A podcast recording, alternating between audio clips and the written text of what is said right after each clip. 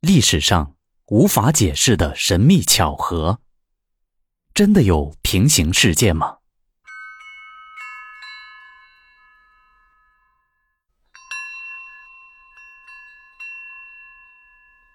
上世纪五十年代，有物理学家第一次做物理学中著名的单电子双缝干涉实验。物理学家们发现，量子粒子能同时存在于好几个地方。按照这种理论，我们的宇宙是无数个平行宇宙中的一个。这些宇宙有相似的历史，也有不相似的历史。就像蝴蝶效应描述的那样，你下一秒的每一次行动都会产生一个宇宙。也许在别的宇宙中，恐龙没有灭绝。在这个宇宙中，你是一名普通工人；而在别的宇宙中，你。又是一个总裁。这些平行的宇宙一般不发生联系，但是事情总有例外。有时候，平行宇宙也会产生联系，产生联系后会产生某种惊人的巧合。一，东京机场的神秘怪人。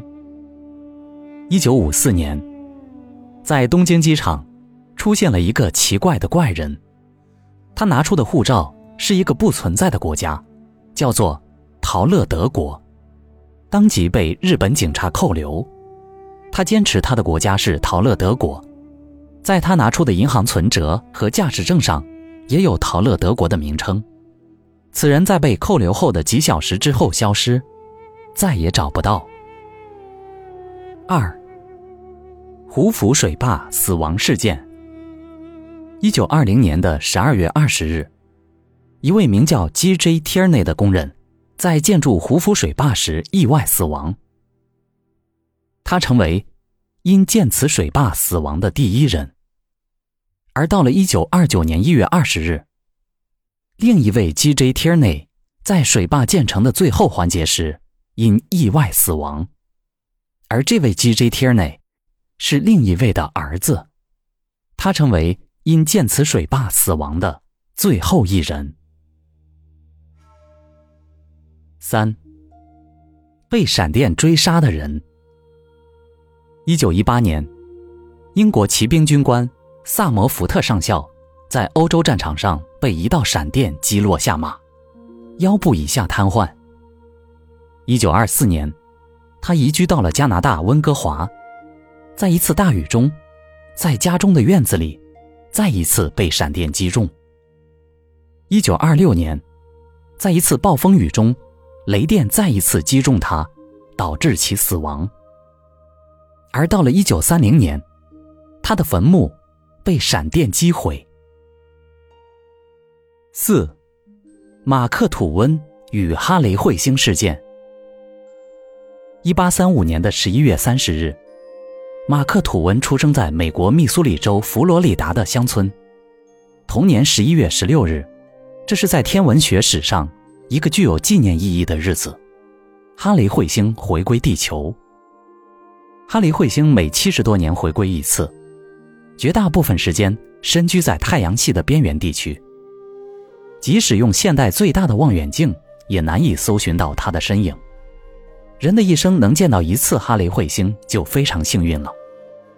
一般来说，人的寿命只有七十岁左右，因此，一个人很少能两次看到哈雷彗星。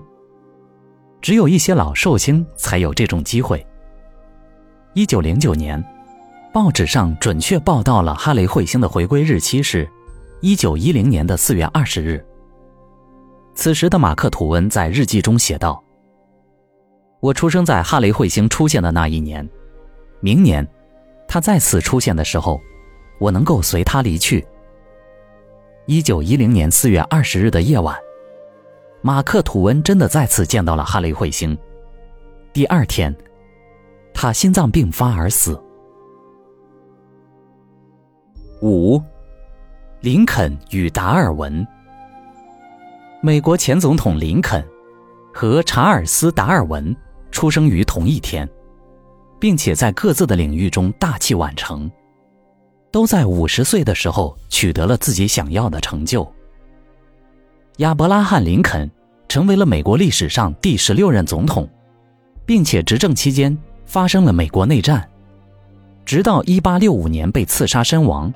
林肯总统在1860年选举成功，那时他51岁。在此前一年，查尔斯·达尔文发表了他最重要的一部著作《物种起源》。这本书包含了他数十年的心血，游历全世界之后得出来的进化理论。六，耶稣与王莽。我们都知道，公元元年是以耶稣的出生为纪年的开始。而在中国历史上的元始元年，是汉平帝的年号。令人惊奇的是，这个元始元年竟然跟公元的元年是同一天，而且还是王莽定下的。由此产生了一种有趣的说法，那就是王莽是中国历史上的穿越第一人。七，杨广和杨勇。隋朝的第二个皇帝叫杨广，他之所以可以当上皇帝，是因为当时先皇并不是传位给他，是按照世袭的制度传位给长子杨勇的，但是却被杨广谋权篡位了。巧合的是，在一千多年以后，一个房地产开发商在开发楼宇的时候，意外挖开了杨广的墓地，而这个开发商的名字。也叫杨勇。八，诸葛亮和汉献帝。历史上的诸葛亮的出生日期和死亡日期，都跟汉献帝的一模一样。我们都知道，诸葛亮又被叫做卧龙，而汉献帝是真龙。在历史上，诸葛亮年轻的时候根本没有这么有智慧，而其年长之后。突然就变得非常聪明，但是汉献帝正好跟他反过来。